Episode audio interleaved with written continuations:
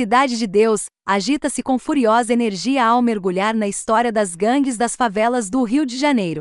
Deslumbrante e aterrorizante, envolvida com urgência com seus personagens, anuncia um novo diretor de grandes dons e paixões, Fernando Meirelles. Lembre-se do nome. O filme foi comparado com Goodfellas, de Scorsese, e merece a comparação. O filme de Scorsese começou com o narrador que dizia que, desde que se lembrava, queria ser um gangster. O narrador deste filme parece não ter tido outra escolha.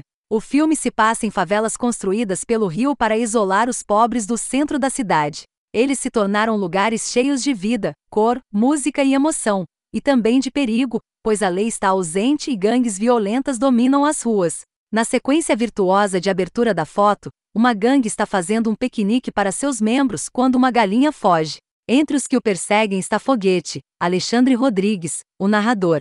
De repente, ele se encontra entre duas linhas armadas, a gangue de um lado, os policiais do outro. Alguns minutos depois de entrar na Cidade de Deus, o narrador oferece, em português com legenda em inglês, uma descrição contundente da extensa favela fora do Rio de Janeiro que dá nome ao filme. Não havia eletricidade, ruas asfaltadas ou transporte. Mas por os ricos e poderosos nossos problemas não importavam. Essa introdução poderia facilmente ter marcado o início de uma diatribe fílmica sobre a situação dos pobres no Brasil, um trabalho sério que visa informar, mas não entreter. Em vez disso, marca o início de um glorioso exercício de estilo cinematográfico.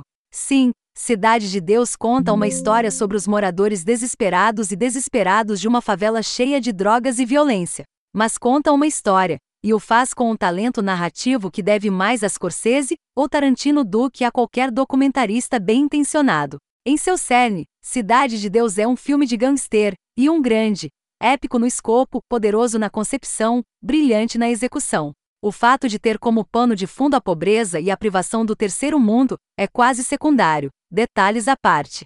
O filme poderia facilmente ter sido uma história sobre La Cosa Nostra ou a máfia russa. Dirigido por Fernando Meirelles a partir de um livro do fugitivo da Cidade de Deus, Paulo Lins, o filme abrange três gerações de bandidos, se gerações. É o termo adequado para meninos separados por apenas alguns anos, poucos dos quais conseguem sair de seus adolescentes vivos. O filme é narrado por Rocket, um aspirante a fotógrafo e espectador nas guerras de gangues, mas seu personagem principal é o Liel Zé, um bandido psicótico que aspira a ser o chefe da Cidade de Deus. Quando conhecemos Lee Elizé, então conhecido pelo nome de Lee Deli disse, ele é um menino com gordura de bebê e olhos mortos acompanhando assaltos com seu irmão mais velho e dois parceiros no crime. Uma gangue juvenil que se autodenominam Tender Trio. O primeiro sinal de que ele está destinado a coisas maiores vem depois de um roubo de bordel que deu errado, quando ele executa rindo os ocupantes do prédio de pura alegria. Como consequência do crime, o Tender Trio se divide, seus membros voando em direção a seus destinos individuais. Avance alguns anos e a próxima geração de capanga se destacou. Lee é que perdeu a gordura do bebê, mas não a sede de sangue. Seu amigo Benny e diversos rivais e parasitas. O resto do filme segue uma série de desafios ao governo de Lee incluindo uma guerra custosa com o chefe da gangue Ned Ned e a eventual ascensão de um ainda mais jovem, mas, embora os temas do filme, a inevitabilidade da pobreza, a perda da inocência, o ciclo interminável de violência, sejam pesados, a direção é tudo menos.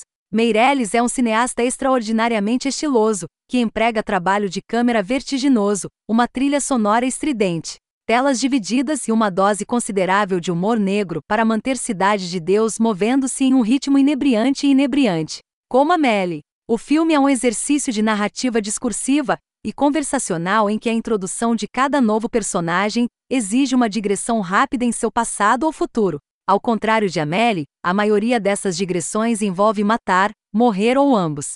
O elenco é uma maravilha. Meirelles e a co-diretora Katia Lum fundaram uma escola de atuação para treinar garotos de favelas do Rio, e os resultados são notáveis. Atores não profissionais costumam transmitir autenticidade, mas não conseguem atuar de verdade. Os jogadores de Meirelles e Lum fazem as duas coisas.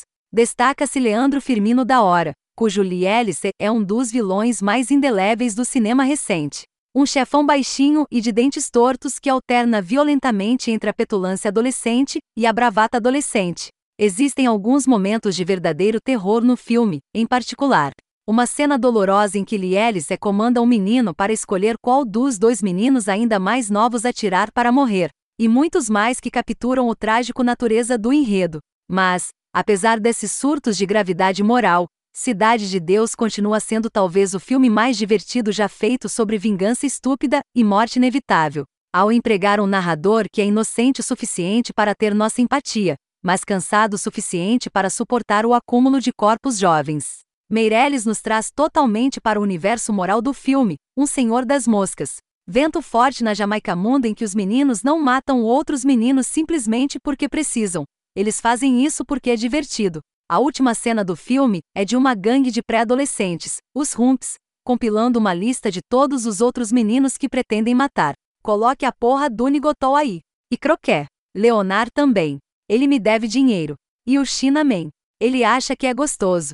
É uma prova da destreza de Meirelles que uma piada tão horrível pode, no entanto, ser engraçado. Em seu nível real de violência, Cidade de Deus é menos extrema do que Gangues de Nova York, de Scorsese, mas os dois filmes têm certos paralelos. Em ambos os filmes, existem realmente duas cidades: a cidade dos empregados e seguros, que são servidos por lei e serviços municipais, e a cidade dos náufragos, cujas alianças nascem da oportunidade e do desespero. Aqueles que vivem abaixo raramente têm suas histórias contadas. Cidade de Deus não explora ou condescende, não bombeia suas histórias para obter um efeito artificial, não contém frases tolas e românticas tranquilizadoras. Mas simplesmente olha, com um olhar apaixonado e conhecedor, o que sabe. Stephen Hunter, do Washington Post, descreveu apropriadamente City of God como um filme alegre sobre assassinato. Se esse tratamento leviano de seu assunto é revigorante em alguns aspectos, também é profundamente desconcertante. Um filme em que crianças matam outras crianças não deve ser agradável. No entanto, evitando amplamente uma voz externa e moralizante.